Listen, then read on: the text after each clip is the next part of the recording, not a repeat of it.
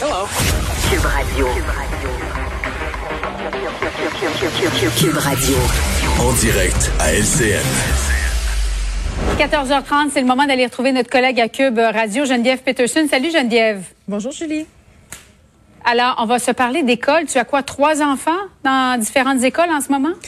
Trois enfants dans trois écoles différentes, maternelle, cinquième année et secondaire. Alors, c'est un bon échantillonnage, Julie.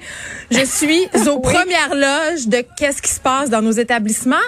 Il faut dire que moi, depuis quelques jours, je suis assez surprise, en fait, qu'on n'ait pas euh, fait, en quelque sorte, une mise à jour des mesures sanitaires dans les écoles. moi, j'étais assez persuadée qu'à l'intérieur des zones rouges, ça concerne quand même 5 millions de Québécois. Là. Par ailleurs, on mm-hmm. passerait, si on veut, à la vitesse supérieure dans les écoles parce que un des messages que nous martèle le gouvernement depuis le début, et je le trouve assez pertinent, ce message-là, c'est de se dire, on va s'adapter. Tu sais, euh, en ce moment, on met de l'avant des mesures, on met de l'avant euh, certaines façons de faire, et si on voit que ça fonctionne mhm. pas, on va s'adapter. Là, on nous annonce qu'on est en zone rouge. Il y a une école sur cinq en ce moment au Québec qui est aux prises avec un cas actif de COVID, et on continue, on persiste et signe à ne pas faire porter le masque aux enfants en classe, à ne pas le faire porter aux enfants qui sont plus jeunes. Et moi, je me serais vraiment attendue à ce qu'on resserre la vis à ce niveau-là parce que on le sait là, la pandémie en ce moment, elle touche les jeunes, elle affecte les jeunes, ils sont des vecteurs de contamination. Alors, euh, honnêtement, je me demande pourquoi. Puis on l'a un peu dit tantôt au point de presse, là, on nous l'a un peu annoncé qu'on allait euh, mettre de l'avant de nouvelles mesures, mais je me serais attendue à ce que ça arrive plus tôt. Parce que là, je te parle des masques, mais on peut aussi parler de d'autres incongruités qui sont soulevées par le personnel enseignant. Je pense entre autres euh, aux fameuses bulles classes. Au secondaire, les élèves peuvent avoir jusqu'à quatre bulles classe. Ça, c'est énorme, là, Julie. Ça multiplie euh, de par beaucoup le risque de contamination. C'est bien. C'est très paradoxal, Geneviève, hein, parce que on a voulu à tout prix pouvoir euh, l'entrée, cette rentrée scolaire euh, à des milliers, millions d'élèves au Québec.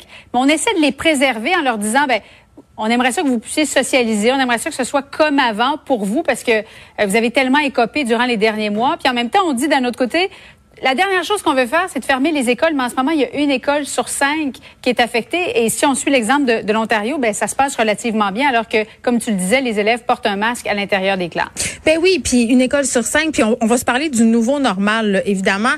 Euh, on nous le mhm. martelé au printemps. La santé mentale, c'est important. Euh, la santé mentale des jeunes, retourner les enfants vulnérables sur les bancs d'école.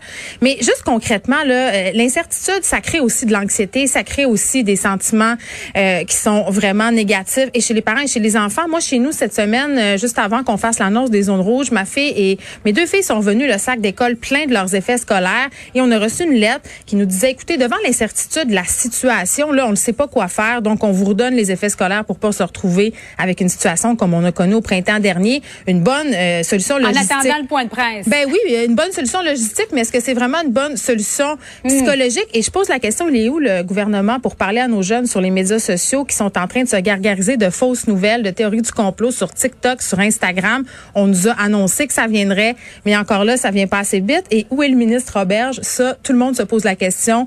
Les enseignants, les directions d'école, les parents, il est pas là, il répond pas aux questions. Alors moi, je l'interpelle, le ministre Roberge. On a besoin de savoir, on a besoin de pouvoir euh, diminuer l'anxiété des enfants et surtout de savoir où on s'en va parce que je le répète, la pandémie, et on l'apprend ailleurs dans le monde, elle touche les jeunes. Hey Geneviève, est-ce qu'on va se rendre à Noël? que les enfants vont se rendre jusqu'à Noël? Bon, ça serait mon cadeau de Noël qu'on se rende à Noël parce que je pense qu'on a souffert les parents de tout ça. Euh, je pense que si on adopte des nouvelles mesures et on resserre la vis, on pourrait se rendre à Noël, mais peut-être que je suis euh, hmm. optimiste. Faudra voir. Merci beaucoup Geneviève. Bon après-midi à toi. Merci.